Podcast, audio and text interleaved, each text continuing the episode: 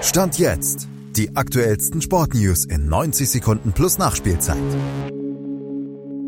Überraschung beim DFB. Andreas Rettich wird neuer Geschäftsführer Sport und soll den Verband und den deutschen Fußball aus der Krise führen. Malte Asmus blickt hinter diese Personalie Stand jetzt.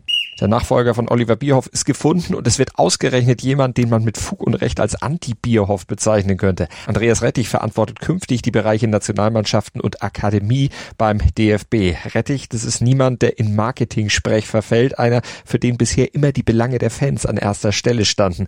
Rettich hält vor allem den Solidargedanken im Fußball ja ziemlich hoch, wenn es zum Beispiel um die Verteilung der TV-Gelder ging. Er ist einer, der sich gesellschaftspolitisch äußert, zum Beispiel auch offen immer die Katar-WM kritisierte und deshalb auch regelmäßig aneckt. Er stritt sich öffentlich mit den Bayern, mit Uli Hoeneß, der ihm den Beinamen König der Scheinheiligen gab, aber Rettich legte sich auch schon mit dem DFB an. Rettich ist streitbar und streitlustig, jemand, der notwendige Reform deshalb und unpopuläre Maßnahmen, aber auch gegen Widerstände durchboxen kann. Und er ist einer, der keiner Konfrontation aus dem Weg geht.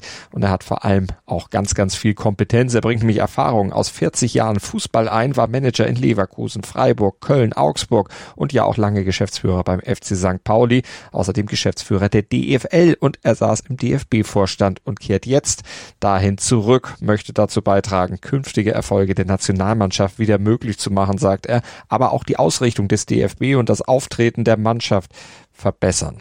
Ob ihm das gelingt, abwarten. Aber wenn Rettich sich treu bleibt, wird er auf jeden Fall Schwung in den DFB bringen. Ob das den Oberen letztlich dort aber wirklich gefällt, auch das müssen wir abwarten. Die Personalie birgt auf jeden Fall Zündstoff.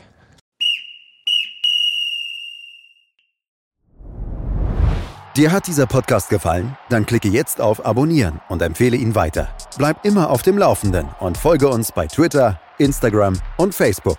Mehr Podcasts aus der weiten Welt des Sports findest du auf meinsportpodcast.de.